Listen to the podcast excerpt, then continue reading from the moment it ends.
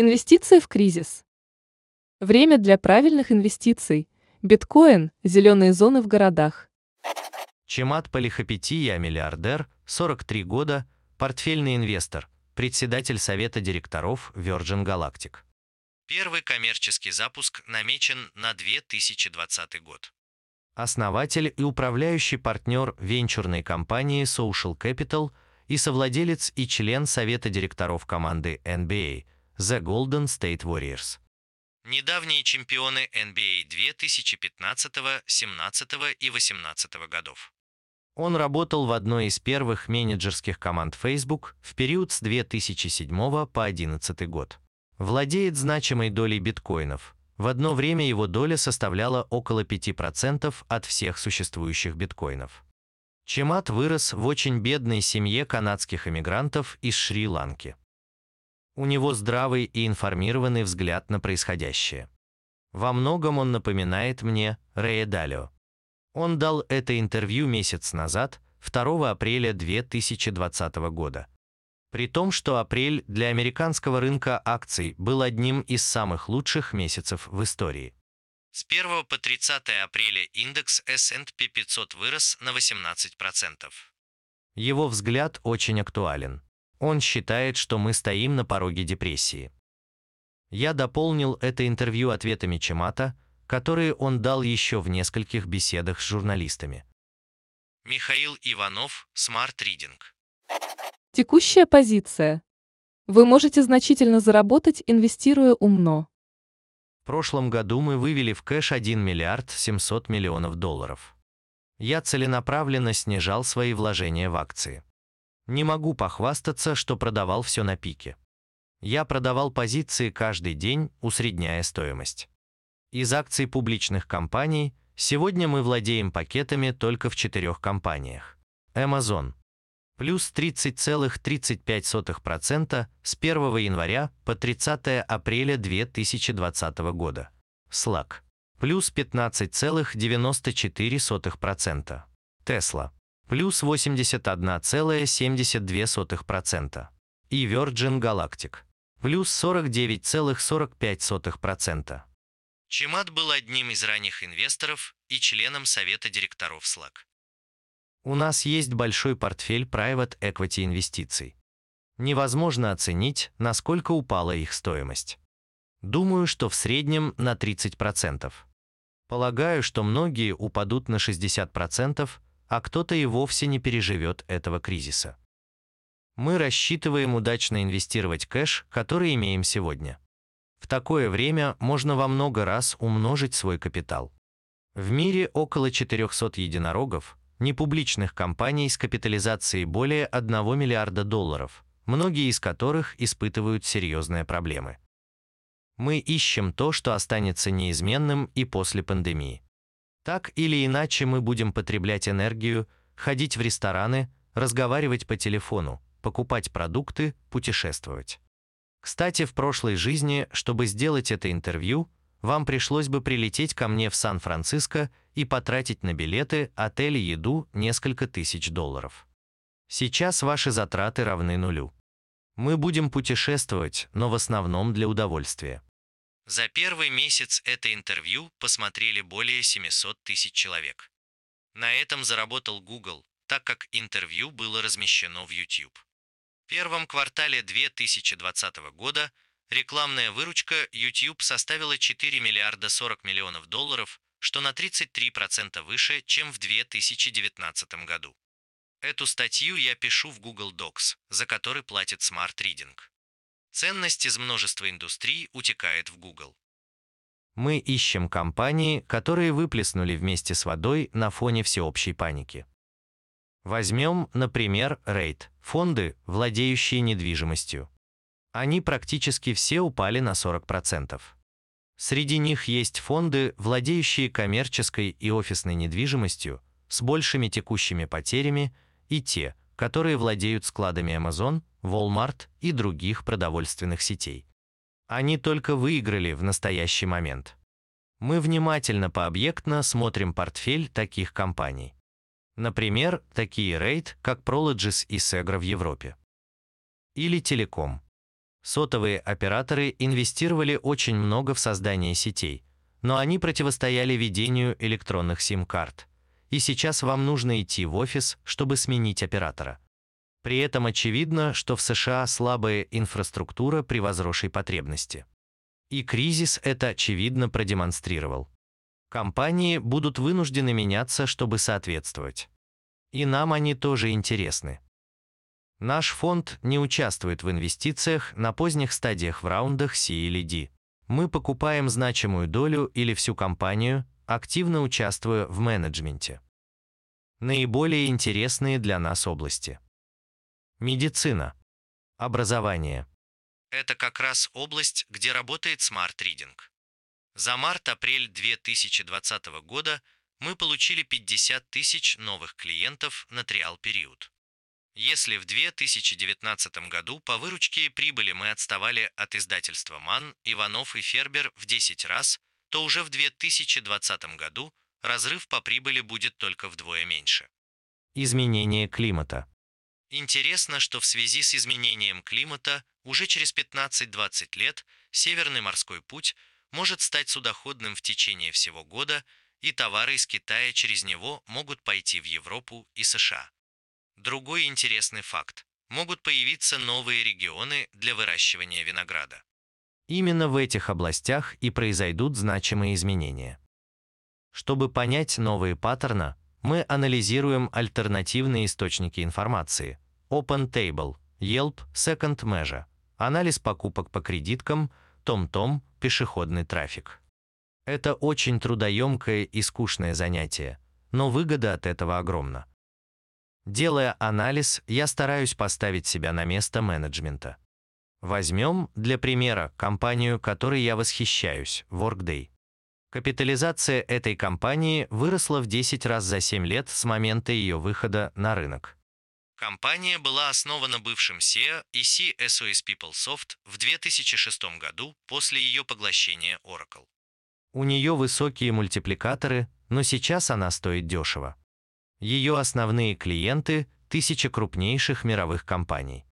Два ее ключевых продукта – IT-инфраструктура для управления персоналом и система финансового учета. В первом случае они конкурируют с PeopleSoft, во втором – с Oracle. Давайте посмотрим на ее текущее положение. Выручка от клиентов из нефтегазовой индустрии равна нулю. Большей части компаний вообще не до того, чтобы заниматься улучшением HR-инфраструктуры. Авиалинии, отели, банки не покупают ничего. Мы живем в тесном взаимозависимом мире. Уже нельзя выделить просто пострадавшие и не пострадавшие отрасли. Возьмем, к примеру, розничную торговлю Macy's. Одна из крупнейших сетей универмагов США с более чем 500 магазинами. Все закрыты на время карантина. Каковы ключевые расходы Macy's? Первое. Люди. Только что сеть уволила 20 тысяч человек. Второе. Аренда. Они перестанут ее выплачивать или значимо сократят. Третье. POS.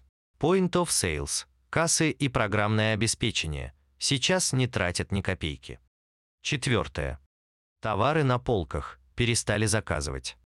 Капитализация компаний, которые занимаются ПОС, составляла около 15 миллиардов долларов. Представьте, сколько ритейл тратил на ПОС – 5-6 миллиардов долларов в год. Теперь выручка таких компаний – ноль. В прошлом году в первую неделю апреля выручка кинотеатров составляла 200 миллионов долларов. На первой неделе апреля 2020 года она составила 5000 долларов. Вернутся ли люди в кинотеатры? Кино – это развлечение, которое несущественно для потребителя.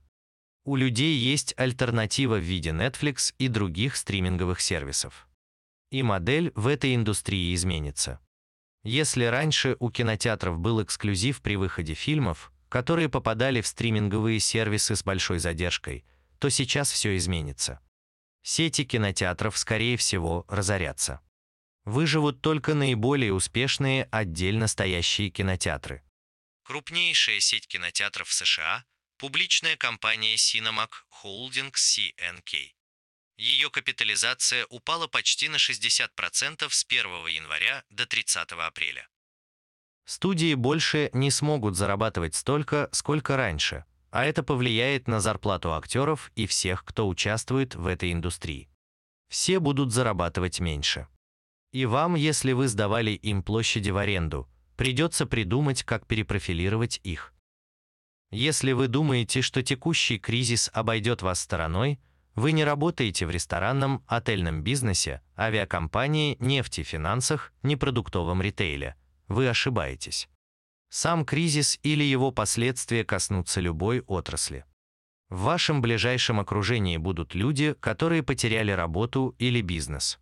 Малый бизнес за следующие три года переживет стопроцентное обновление. Я думаю, что его надо поддерживать в тот момент, когда он начнет выбираться. Станет ясно, какова будущая модель. А сейчас надо переходить на модель работы с нулевыми бюджетами. Представьте, что у вас вообще нет выручки. На чистом листе бумаги вы выписываете то, без чего ваша компания не может жить. На ближайшие 6-9 месяцев любые покупки из категории «хорошо бы это иметь» должны быть заморожены. Даже на самое необходимое не будет хватать денег. И я боюсь, мы можем войти в многолетнюю депрессию, обеспеченную безработицей 15-25%, которую мы видим уже сейчас. Потребуется длительное время, чтобы восстановиться. Хочется надеяться, что нас выведут из этого периода не 10 лет дефляции и мировая война, как это было в 1930-е годы. Про инвестиции в IT-бизнес.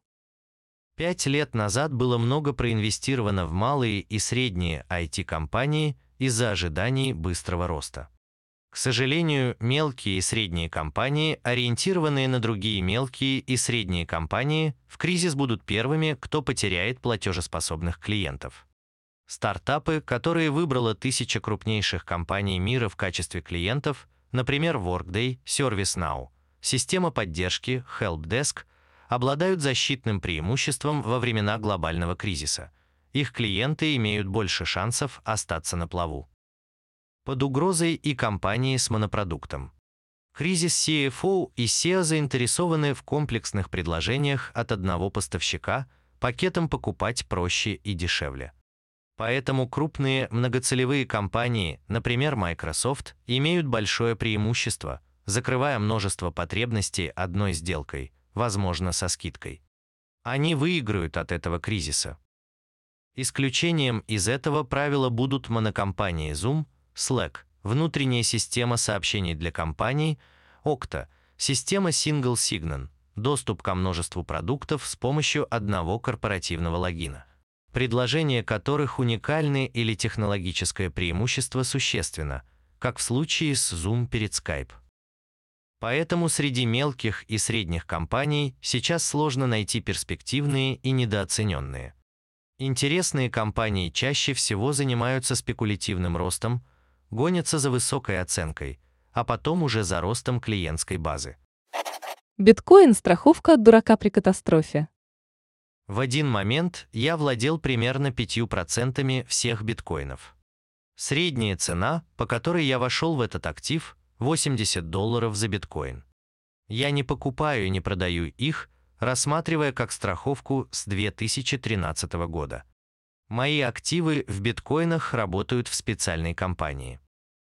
На сегодня биткоин не может заменить фиатные валюты, поскольку у него слишком большая волатильность. Ни одна мировая валюта не колеблется в диапазоне 20% в день.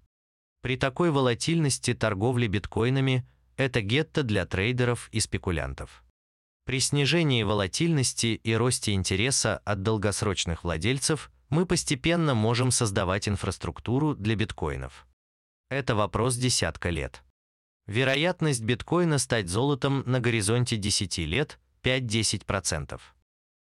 Инвестиции в биткоин бинарны.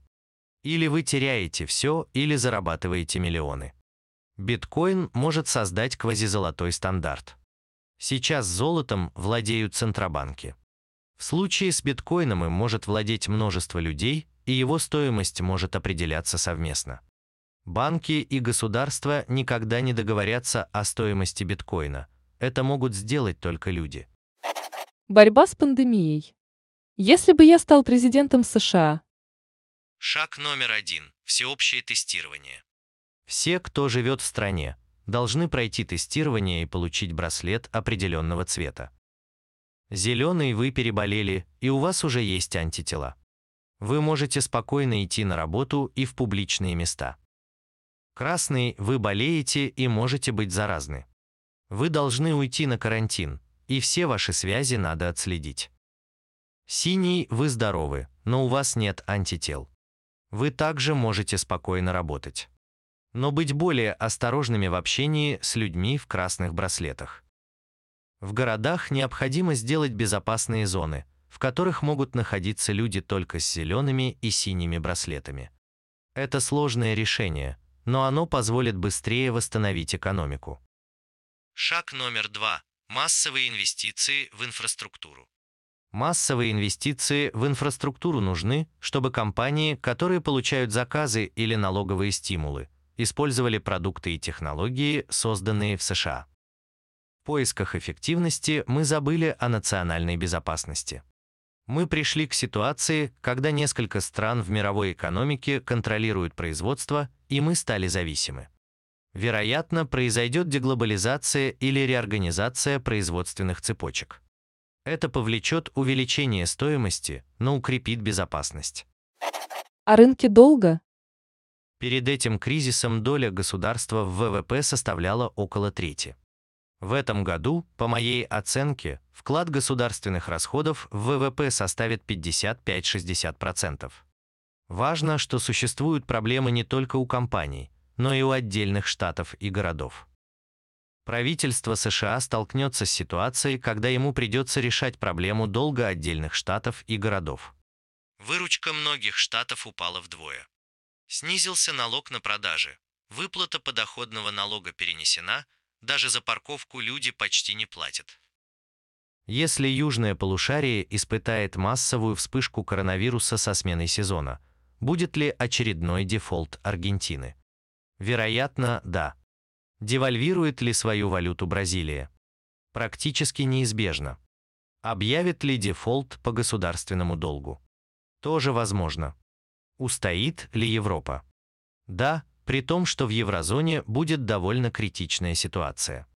И это создаст спрос на доллары. Нас ждет долгий период дефляции.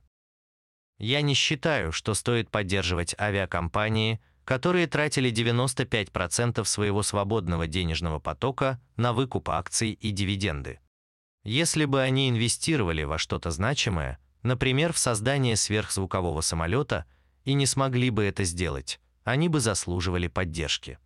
В конце апреля 2020 года Уоррен Баффет продал свои доли в крупнейших авиакомпаниях США с убытком. Капитализация компании Zoom больше суммарной капитализации пяти крупнейших авиакомпаний мира. Мы пытаемся поддержать экономику, поддерживая компании. Это ошибка. Надо поддержать людей напрямую. Налоговая служба уже завтра может перевести деньги на счета налогоплательщиков. Такая поддержка запустит потребление. США сделали выплаты людям с невысокими доходами напрямую. Но это единичная выплата, которая была довольно быстро израсходована. Государство собирается покупать плохие долги корпораций. Почему бы не потратить эти же деньги на погашение студенческих долгов за образование? Миллионы людей смогут потратить эти деньги на потребление. О профессии инвестора. Ключевой чертой успешного инвестора я считаю умение наблюдать за тем, что происходит вокруг, отслеживая причинно-следственные связи. А это умение тесно переплетено с психологией. Я целенаправленно работаю над этим и за последние 10 лет стал чуть более уравновешенным человеком и взвешенным инвестором. Теперь эмоции не захлестывают меня и не оказывают былого влияния на мои решения. Подпишитесь на библиотеку Smart Reading, поддержите мой бизнес. Будет с вами всю жизнь. Михаил Иванов